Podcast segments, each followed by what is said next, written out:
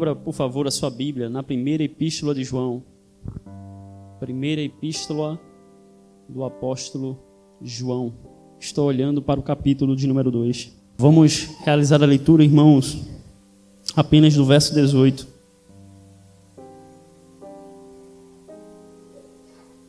Todos acharam?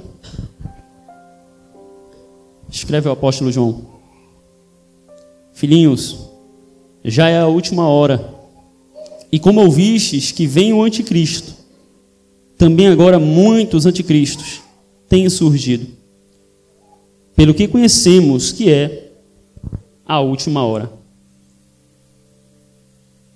Meu querido irmão, amado ouvinte da palavra de Deus, João, em sua epístola, ele começa a escrever aquele que ele declara ser seus filhos na fé. João, ele traz uma preocupação consigo de instruir seu filho a respeito de alguns falsos mensageiros que se levantam no meio da igreja. João ele se preocupa em exortar a igreja a qual ele destina a sua carta como um verdadeiro pai que exorta seu filho. Tanto é, se nós nos dedicarmos às leituras das epístolas de João, você vai perceber que ele é recorrente em suas exortações. É semelhante a um pai que fica batendo na mesma tecla com relação ao filho, por quê? Porque ele se preocupa com o caminho que o filho vai tomar. Isso também é uma expressão de amor. Apesar da falta de paciência dos jovens, mas na realidade a preocupação em exortar um filho é sim uma atitude de amor.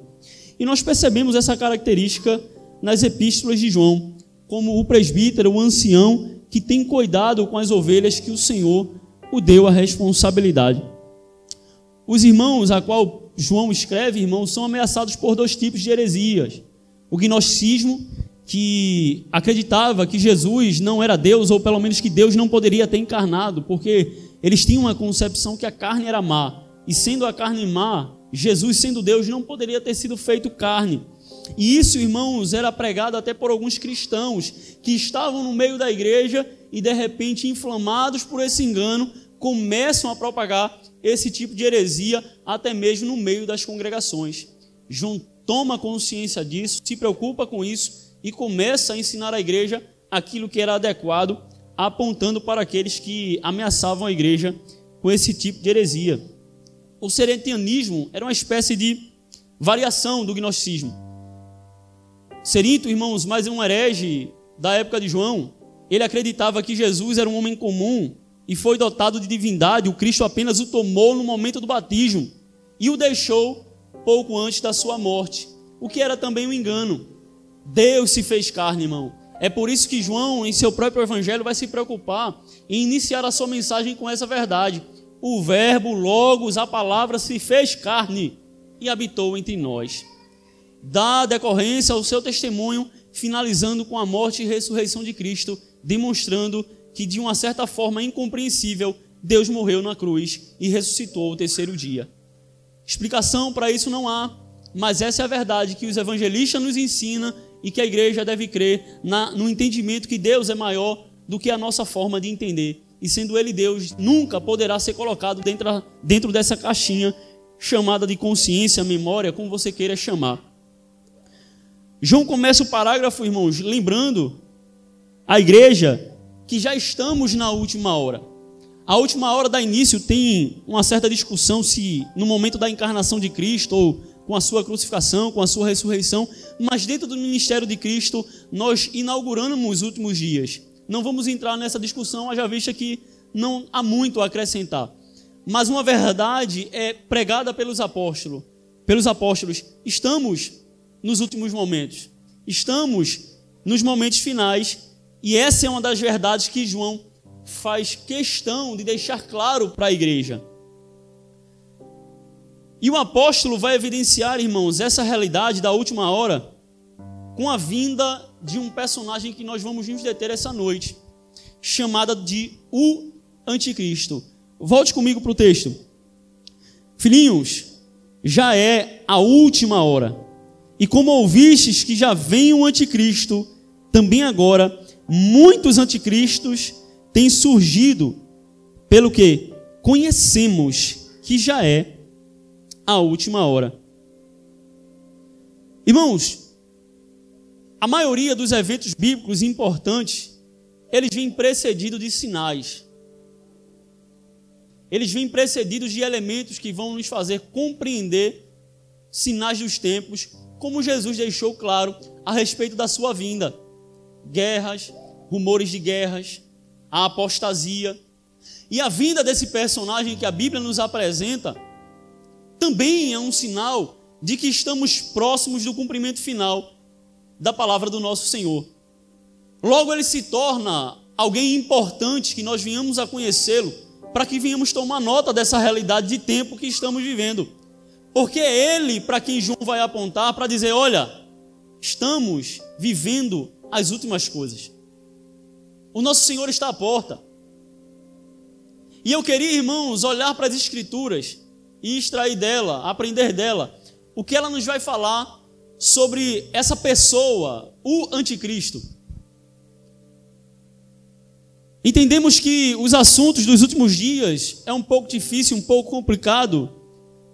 Pedro reconheceu que havia esse tipo de elemento dentro da palavra de Deus, quando apontando para as cartas de Paulo, ele, ele reconheceu que havia pontos difíceis de serem compreendidos.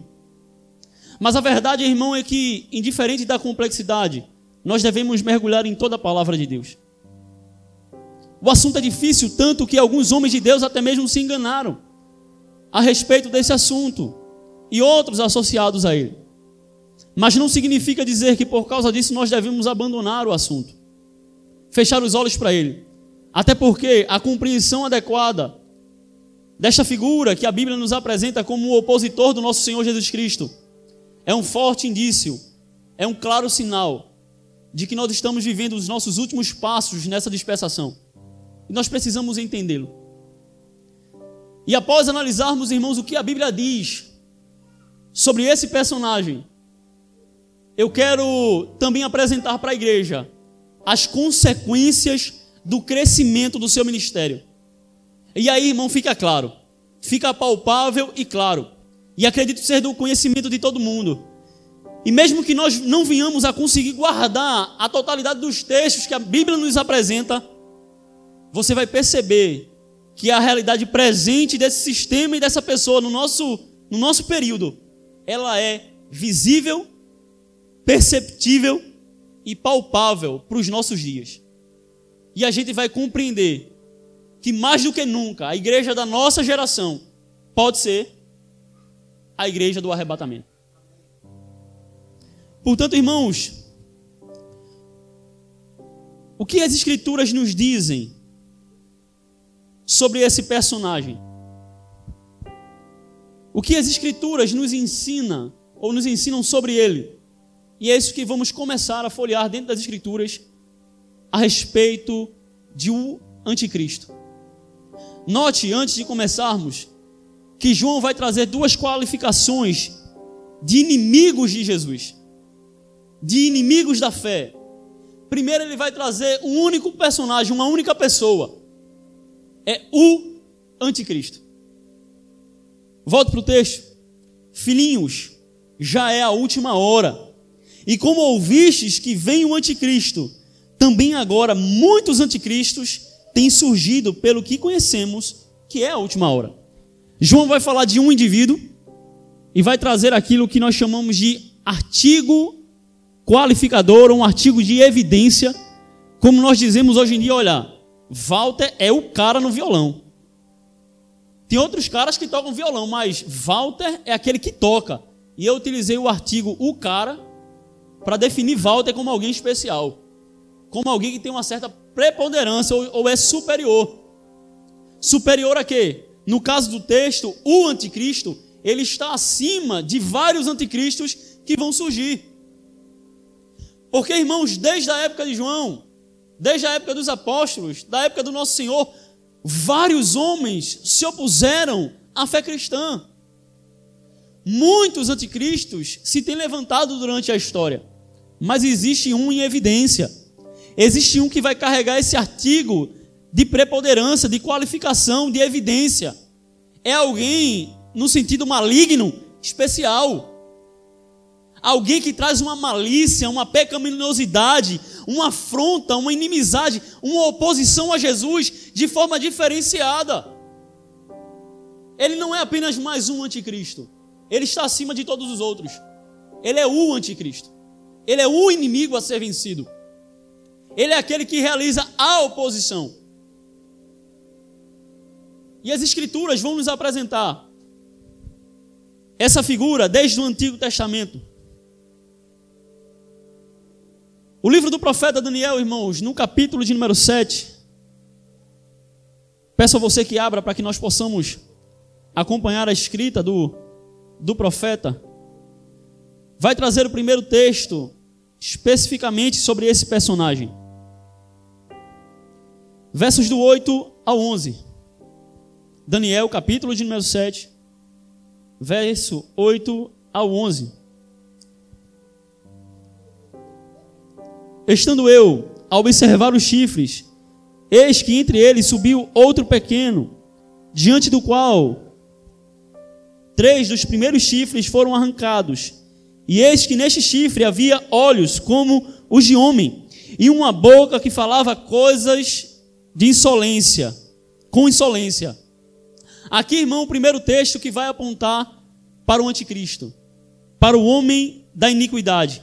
Se nós estendêssemos a leitura até o versículo de número 11, iríamos ver que ele é apresentado como um pequeno chifre, o que significa nas Escrituras um sinônimo de poder. Cujas palavras arrogantes são julgadas pelo ancião de dias e é queimado pelo fogo. A gente vai perceber nessas primeiras escritas de Daniel que, apesar do seu poder, há uma sentença também sobre esse homem da iniquidade que é ser subjugado pelo nosso Senhor.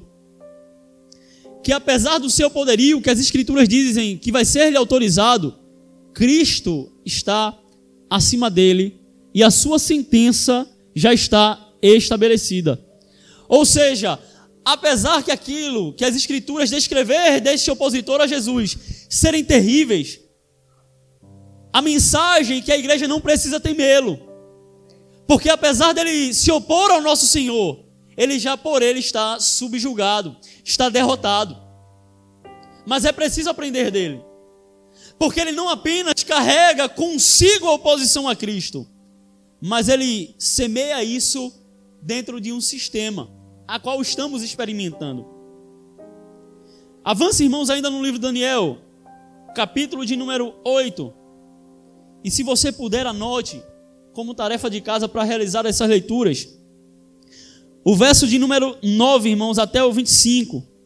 Ele é visto novamente como um pequeno chifre que se opõe até o príncipe dos príncipes e é destruído, mas não pelo poder dos homens, no último tempo da ira de Israel. Então você perceba que a revelação de Daniel ela dá início à percepção desse personagem. Com poder que vai exercer juízo sobre Israel. E por que esse juízo? Pela rejeição do verdadeiro príncipe da paz. Eles agora sofrem as consequências do homem da iniquidade. Por rejeitarem a lei de Deus e também a lei do espírito de vida, eles agora vão ser subjugados por um momento na história do homem sem lei, que é este homem da iniquidade, que é o que João vai chamá-lo de o anticristo. E Daniel não para por aí. Verso, capítulo de número 11, irmãos, 36, 36 ao 45. Capítulo de número 11, versos 36 ao 45. Vamos realizar pelo menos a leitura até o verso de número 39. Este rei fará segundo a sua vontade e se levantará e se engrandecerá sobre todo Deus, contra o Deus dos deuses falará coisas incríveis e será próspero até que se cumpra a indignação, porque aquilo que está determinado será feito. Não terá respeito aos deuses de seus pais, nem ao desejo de mulheres, nem a qualquer deus, porque sobre tudo se engrandecerá. Mas em lugar dos deuses, honrará o Deus das fortalezas. A um Deus que seus pais não conheceram, honrará com ouro, com prata e com pedras preciosas e coisas agradáveis, com o auxílio de um Deus estranho, agirá contra, os, contra, contra as poderosas fortalezas, e aos que reconhecerem, multiplicar-lhe-á a honra, e falo-á reinar sobre muitos, e lhe repartirá a terra por prêmio. Perceba que esse reinado, ele é descrito pelas escrituras com um certo poder. Há uma certa divindade, irmãos, que a Bíblia vai trazer como um Deus com um D minúsculo, que apoiará esse reinado. Esse rei não se chegará ao amor de mulheres, o que provavelmente indica um rei que é homossexual. Perceba já nas entrelinhas a aplicação de um sistema que já estamos vivenciando hoje que ainda não se aplicou por, de, por definitivo, mas já começa a ramar por esse mundo como um sinal da indignação do próprio Deus, como consequência de uma disciplina vinda do próprio Senhor. Perceba que o poder vai ser dado a ponto dele ter a possibilidade de repartir a terra, de repartir reinados.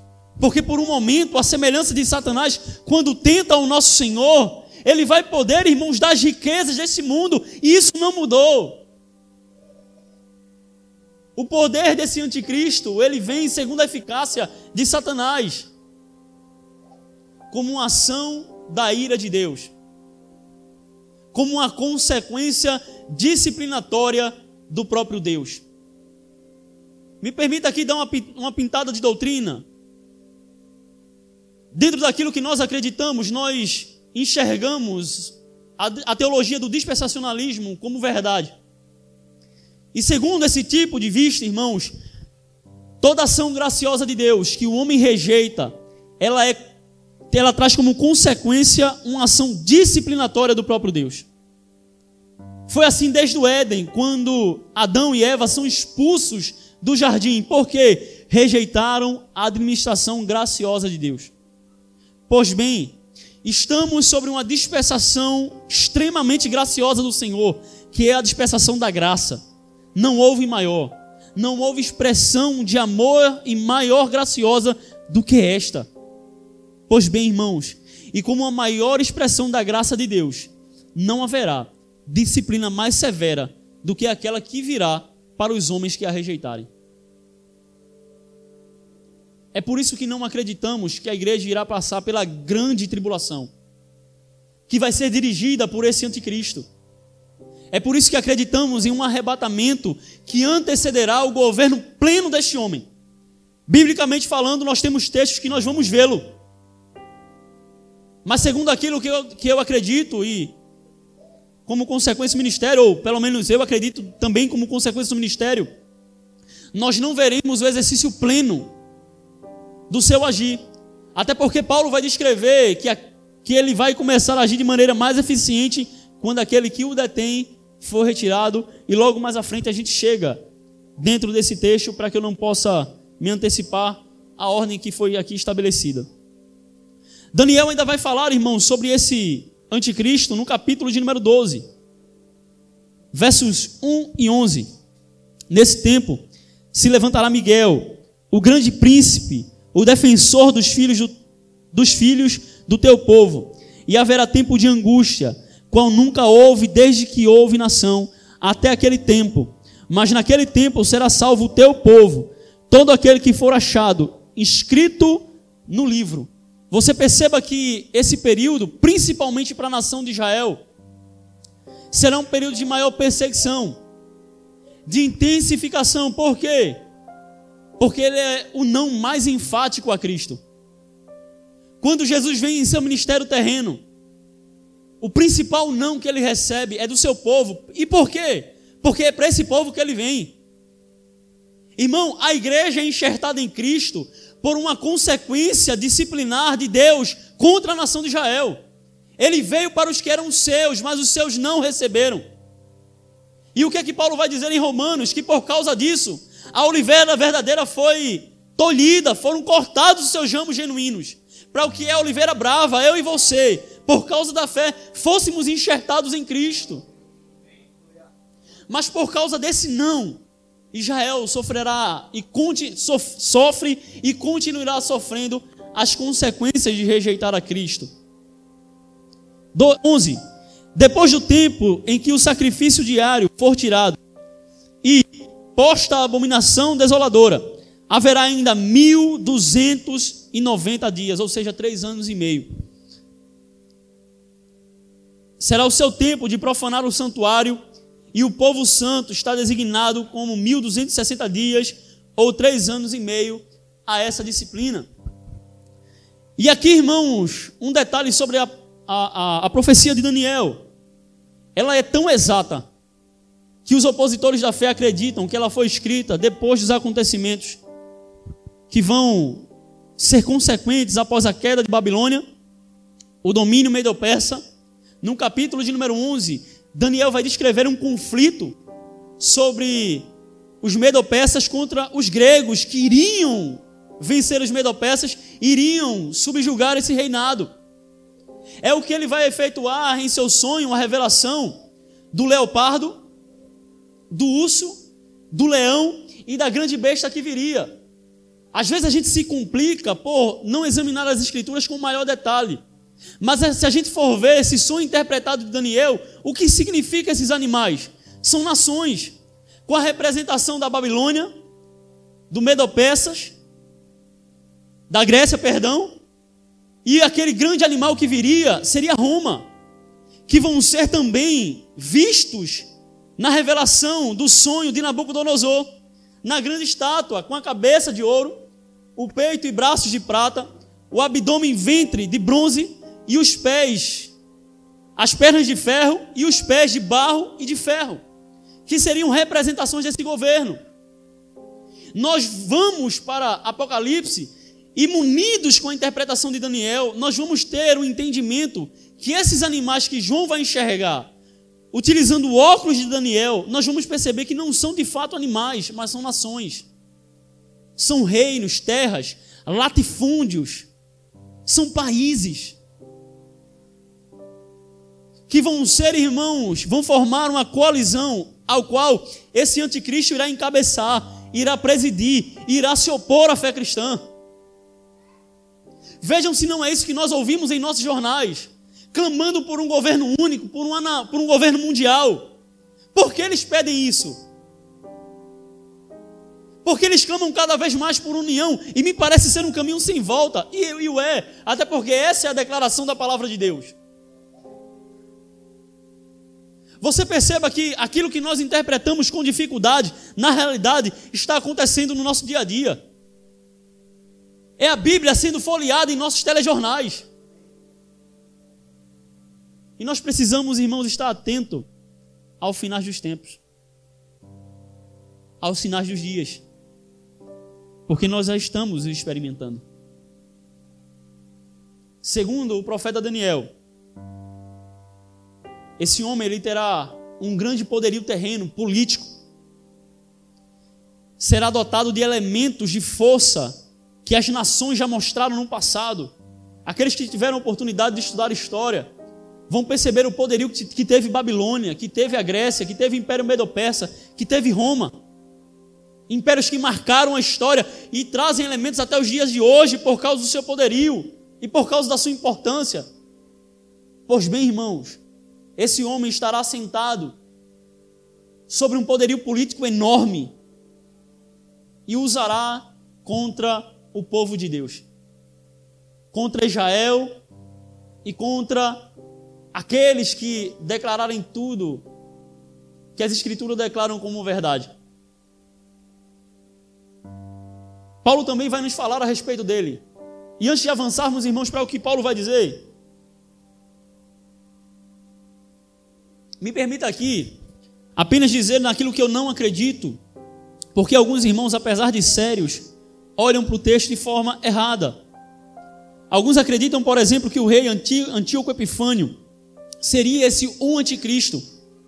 Eles interpretam os textos de maneira figurada. Dizem que o milênio já está acontecendo e que esse um anticristo já se assentou no trono de Deus. Só que seria impossível, por quê? Porque nós temos Jesus, Paulo e João falando a respeito desse anticristo. E Antíoco Epifânio, irmãos, é antes do ministério terreno de Cristo. Como poderia ser ele? Alguns vão olhar também para Tito, aquele que matou e assassinou cristãos de forma horrenda, horrorosa, queimando crentes em estacas. Vão dizer que ele é um anticristo porque colocou as bandeiras do Império Romano no templo, destruindo o templo. Só que há um problema. Isso aconteceu 70 depois de Cristo. E a epístola de João, a primeira epístola de João, é escrita entre 85 e 90 depois de Cristo. Ou seja, João também está esperando o anticristo. E Tito já havia reinado. Então, segundo a revelação de João, esse anticristo ainda o aguardamos. Nós observamos a, a história da interpretação dos textos de Apocalipse, irmãos, e alguns irmãos sérios, santos de verdade, olharam para o texto e, dando continuidade a uma tradição, erraram. Como, por exemplo, olharam para Israel de maneira figurada, porque até 1948, antes do fim da Segunda Guerra Mundial, Israel não existia mais. Ele acaba em 70, justamente por essa perseguição do Império Romano. E praticamente dois mil anos se passam sem Israel ser notado no mapa do mundo.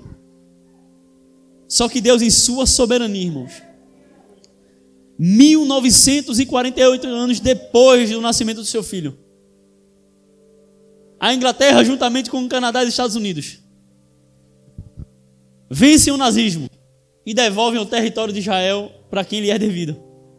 E agora? Mais uma vez, a história põe um marco. A Bíblia é a verdade. E nós, nós podemos a interpretar, irmãos, como ela diz. Não precisamos dar força, apoio, nem a Deus, nem a Sua palavra. Ela irá se cumprir. Não precisa dar jeitinho nela, irmãos. Por exemplo, foi uma baleia que engoliu Jonas. Aí vem os, os biólogos vão dizer: olha, a baleia tem uma garganta menor, não dá. Fica tranquilo, Deus não precisa da tua ajuda. Se a Bíblia diz um grande peixe, foi um grande peixe. E se fosse um pequeno peixe que a Bíblia dissesse, eu iria acreditar, porque ele é Deus. E a história tem demonstrado isso, irmãos. Ciência evolui, medicina evolui, tecnologia evolui, mas não consegue silenciar um livro com aproximadamente 6 mil anos de história. Porque ele é Deus. Ele é Deus. Por favor, irmãos, visto isso, vamos seguir agora para o Novo Testamento. E peço a você que abra em Tessalonicenses, capítulo de número 2. Segunda Tessalonicenses, capítulo de número 2. Aqui também Paulo vai trazer um bom acréscimo a respeito desse opositor do nosso Senhor.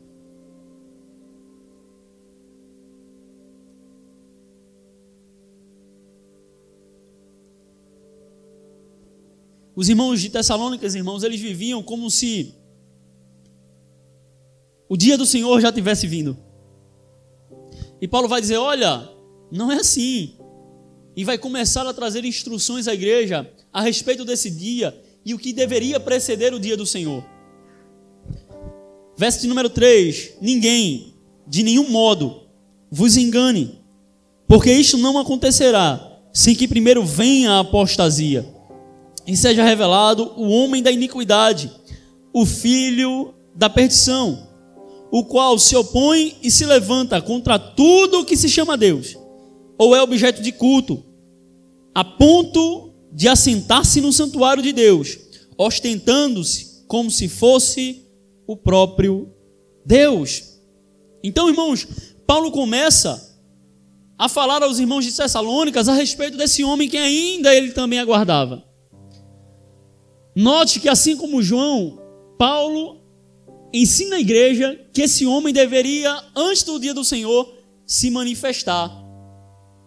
Ele deveria se apresentar em seu ministério antes da realização deste grande dia que nós também o aguardamos. E ele chama, irmãos, esse homem de o homem da iniquidade, o homem sem lei é assim que agirá o anticristo. O homem que se opõe a tudo que é santo, que se opõe a tudo aquilo que Deus chama de legal, no sentido jurídico da coisa.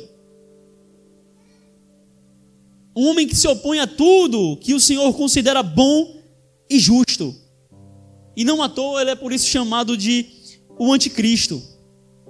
É o que ele vai declarar na abertura do verso 4, o qual se opõe e se levanta contra tudo o que se chama Deus, ou é objeto de culto, a ponto de assentar-se no santuário de Deus. E aqui um dos problemas para ele se levantar. Se hoje nós voltarmos ao local onde era o templo de Salomão, o templo do Senhor, esse local como foi destruído 70 depois de Cristo pelos romanos. Lá, irmãos, os principais inimigos de Israel, os muçulmanos, construíram ali a chamada esplanada das mesquitas. E lá no local onde era o templo de Salomão, possuem três mesquitas islâmicas. É praticamente impossível isso acontecer. É mais uma vez a palavra de Deus sendo colocada à prova. Mas, irmãos, eu não tenho sombra de dúvida. Vai acontecer. Israel já prepara os levitas, instruindo de acordo com a lei do Antigo Testamento. Eles têm essa convicção no coração. E de uma forma ou de outra, irmãos, não sei se com o poderio de exércitos ou não sei se com o discurso político, eu sei de uma coisa: esse templo vai ser reerguido. E vai chegar o tempo que ele vai evocar para si o culto e a divindade. Se assentando no trono que pertence a Deus, ele dirá: Eu sou o Senhor. E aí, nesse tempo, Israel vai perceber o engano em que se envolveu e vai rejeitá-lo como Messias. E aí, dar-se início a uma perseguição ao povo de Deus no sentido do do povo da aliança abraâmica no, ao povo de Israel. Mateus, irmãos, ele vai, na fala de Jesus, apenas com um tom de acréscimo, Jesus vai dizer ao seu povo, dizendo: Olha, quando vir, virdes a abominação desoladora, ou a abominação da desolação, como falou o profeta Daniel. Ou seja, Jesus também esperava ou não, a palavra esperada não é tão adequada, mas Jesus declarava que esse anticristo ele viria de forma futura. Ele apontava para frente e não para os opositores de Israel, como Antíoco Epifânio, como alguns cristãos até sinceros declaram. Ou seja, irmãos, nós o aguardamos. Ainda aí nesse texto, só que no verso de número 6, Paulo vai trazer uma verdade também importante para que nós tomemos nota. Ele declara no versículo de número 6 do mesmo capítulo: E agora sabeis o que o detém, para que ele seja revelado somente em ocasião própria. Ou seja, a palavra deter, irmãos, denota aqui algo ativo, a segurar esse governo, a deter esse opositor de Jesus, que com certeza, se não fosse por uma ação superior a dele, já teria avançado e por uma atitude até natural satânica, tentado se ocupar do trono que pertence a Deus. Paulo vai dizer: isso só vai acontecer quando aquele que o detém for retirado. Nós, particularmente, não podemos bater o martelo e dizer quem é que o detém. Vamos ter alguma, algumas colocações de alguns estudiosos que vão apontar alguns para o Império Romano, outro para a lei e governo, que seriam também uma variação do Império Romano, com aquilo que ele contribuiu para a humanidade, com as suas leis. Apesar de Israel ter também um sistema jurídico que isso, é, desde os primórdios da, da, da, humanidade, já havia sido estabelecido, como o Código de Hammurabi, o Império Romano ele vai estruturar a questão das leis de forma especial, a ponto de propagar isso para toda a humanidade, e nós termos isso como herança. Outros vão apontar para o próprio Satanás como detentor do seu anticristo. Alguns vão olhar para a igreja como aquele que o detém. E por último, irmãos, e de forma especial, porque particularmente é nesse que eu acredito ser o detentor, vão olhar para aquele que o detém como o Espírito Santo de Deus. E porque eu sou inclinado a acreditar que o que detém o governo do anticristo é o Espírito Santo de Deus. Primeiro, é aquele que vai coordenar as ações de Deus em seu período, no período da graça. é aquele que vai dirigir a igreja e estabelecer a sua lei como firme. Como Paulo declara, irmãos, o, o homem espiritual ele não vive sem uma lei. Nós não apenas estamos aprisionados, mas a lei e como consequência da lei do Antigo Testamento, a morte. Mas nós, como igrejas, como igreja, no período da graça, estamos sujeitos à lei do Espírito de vida. Outro fator, irmãos, é que o Espírito é também colocado como o penhor da nossa herança. O que é penhor? Quando vamos a um banco, quando vamos solicitar um empréstimo. Nesse estilo de empréstimo, empréstimo via penhor, nós deixamos algo de valor com a garantia que nós iremos voltar e honrar com o nosso compromisso. Deus não precisaria disso. Por Sua palavra já seria suficiente que Ele iria cumprir o que nos prometeu. Mas para nos deixar claro e evidente que ele iria levar a cabo até o final aquilo que ele prometeu à sua igreja, ele nos deixou um penhor. Ele nos deixou algo de valor. Irmãos, aqui para nós, crente de verdade pode sentir esse espírito. Lhe dirigindo, lhe consolando, lhe orientando, lhe repreendendo. Nós sentimos esse penhor. Ele está conosco. Eu quero deixar isso bem claro: você não precisa acreditar em mim porque eu acredito ser espírito. E é minha forma de pensar, eu quero deixar isso claro, porque é minha forma de pensar. Existem outros grandes homens de Deus que acreditam dessa mesma maneira. Não penso dessa forma sozinho, mas eu devo ser honesto e dizer: ó, o texto diz aquele que o detém, e não declara ser, não declara quem é. Paulo deixa isso em aberto. Mas, particularmente, irmãos, num futuro próximo que virá, eu particularmente vejo Deus dizendo: olha, chegou o tempo de eu pagar a minha promessa a vocês, cumprir com minha palavra, me dar o que é meu, tomar o penhor que ele deixou como garantia. E quando ele puxa esse penhor, que Paulo também declara como ser o selo, quem vem junto? A igreja. É o evento chamado de arrebatamento. E deixo mais uma vez claro, isso é um pensamento meu. E ao retirar o espírito e a igreja desse sistema, irmãos, Acaba-se a oposição para o anticristo e aí ele dá início ao seu ministério de maneira mais eficiente. Sem a igreja, sem o Espírito em sua atuação especial, porque o Espírito é onipresente, ele sempre estará aqui, mas tendo dado findo ao seu ministério terreno, fechou-se a porta da graça e agora dá-se início à disciplina chamada de a tribulação, a grande, ou a grande tribulação. Uma tribulação também enfática, como nenhum outro viu, dirigida por esse opositor de Jesus, que tentará contra o povo de Deus, no caso o povo da aliança primária, chamada de Israel, e tentará se assentar-se no trono de Deus, em seu templo, no Monte Santo de Jerusalém. A igreja estará no céu, sendo julgada em suas obras e recebendo galardão e todo aquele que rejeitou a Cristo sofrerá a justa penalidade pela rejeição do Filho de Deus.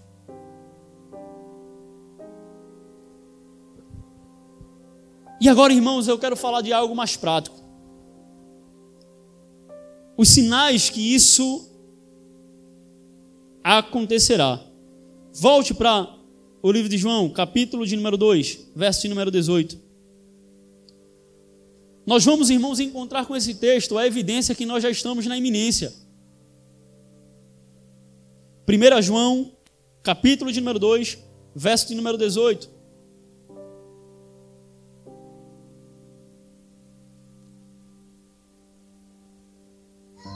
Veja o que o apóstolo vai escrever, filhinhos, já é a última hora.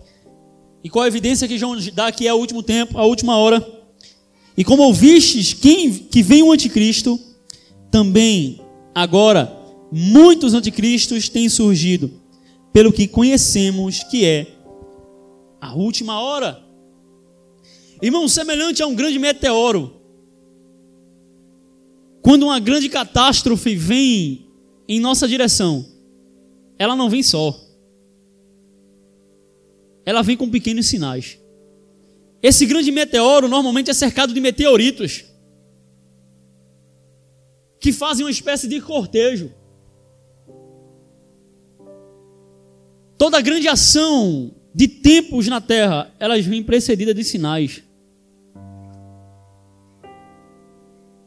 O Senhor nos advertiu a esse respeito.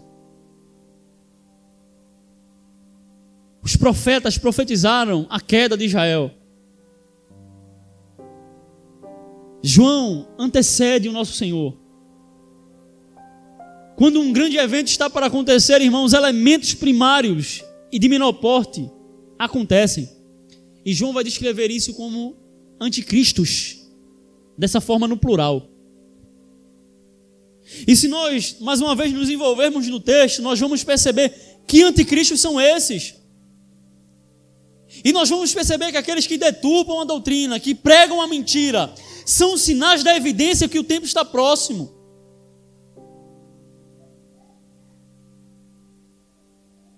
E eu não sei se você percebe, irmão, mas nunca antes na história mundial e da igreja foram evidenciadas tanta oposição ao povo de Deus, tanto pecado, tanta malícia, tanta injustiça. E o que é isso?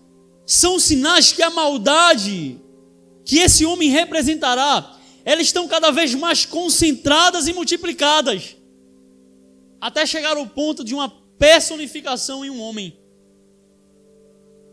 João vai olhar, irmãos, para esses opositores da sua doutrina e vai dizer: olha, é um sinal. E nós facilmente poderíamos, mais uma vez, identificar os sinais da aproximação do anticristo em nossos tempos. Falsos pregadores. O que é isso? Ação de anticristos, opositores do nosso Senhor. Cada mês que você liga a televisão, cada mês que você vai às redes sociais, é um mentiroso diferente carregando a Bíblia embaixo do braço opositores da fé, mentirosos, contraditores da verdadeira doutrina. Pastores de esquerda, angariando mais e mais, lobos travestidos de pregadores, enganando o povo de Deus. a sensualidade, o pecado, o adultério, entrando na nossa casa com a nossa autorização. Crescente oposição a Jesus. Escândalos em denominações sérias. Oposição a Cristo. É o abandono da prática saudável da doutrina. Abandono dessas práticas, irmãos, como divórcio, liderança gay, mundanismo na igreja. Aqui em nosso estado, aqui na, na região metropolitana do Recife, culto do beijo.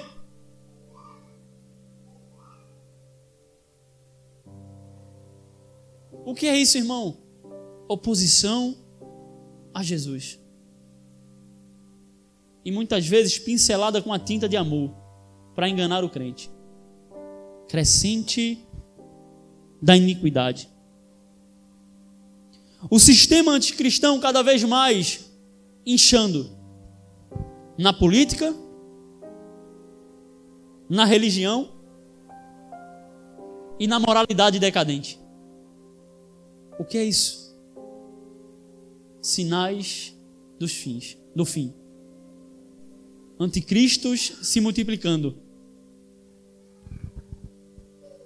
liga até na TV Senado ou da Câmara projetos de lei contra a igreja, contra a palavra de Deus, contra a fé cristã. O que é isso, irmãos? Sinais da chegada do anticristo. Leis para proibirem a pregação, chamando a pregação de assédio religioso. Não pregue para ninguém, respeite a posição dos outros. Não caia nesse engano, viu? Antes de respeitar qualquer outro tipo de ideia, respeite a sua. E Jesus ordena-nos ir e pregar o Evangelho. Você respeitaria todas as religiões e não respeitaria a ordem do seu Senhor? Você percebe o engano? E que muitos crentes caem. O que é isso? Está chegando o dia. O opositor está se levantando. O seu sistema está se enraizando como uma erva daninha. E ele vai ser estabelecido, irmão. Porque é com a autorização do próprio Deus. Como consequência da sua disciplina e ira contra aqueles que rejeitaram o seu filho.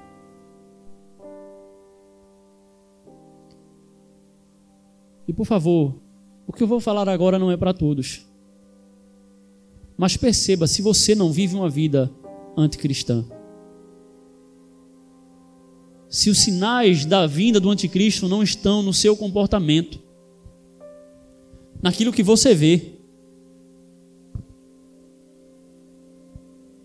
porque aquilo que meus olhos absolvem, irmão, pode ser contrário à vontade de Cristo. E se isso é uma verdade, aquilo que eu assisto, aquilo que eu vejo, se opõe ao meu Senhor, logo é anticristão. E eu lhe pergunto: será que as nossas construções de televisão são saudáveis? É claro que não. Perceba que esse assunto, que por vezes se apresenta como difícil, está no nosso dia a dia. Na sensualidade que nós abrimos a janela da nossa TV na nossa casa, naquilo que nós olhamos quando andamos na rua, naquilo que você faz. Ah, irmão, mas todo mundo faz.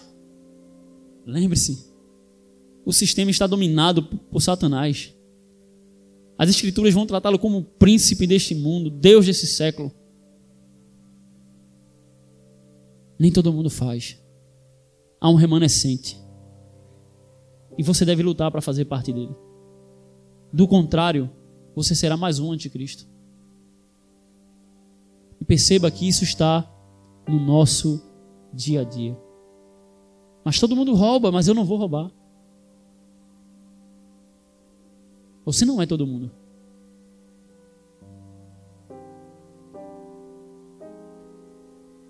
Naquilo que você fala. E aqui, irmãos, um cuidado maior, porque as Escrituras nos dizem que a boca fala do que o coração está cheio. E se minhas palavras são integralmente, inteiramente opostas a Jesus, significa que eu tenho um coração que é um opositor do meu Senhor. Aquele que eu deveria honrar, na realidade, com as minhas atitudes, com a minha fala, eu desonro. Piadinhas infames degrenindo o outro, propagando morte. E até, irmãos, aquilo que você pensa. Até o meu pensamento, ele deve ser puro diante de Deus. E não deve ser um campo de atuação anticristã.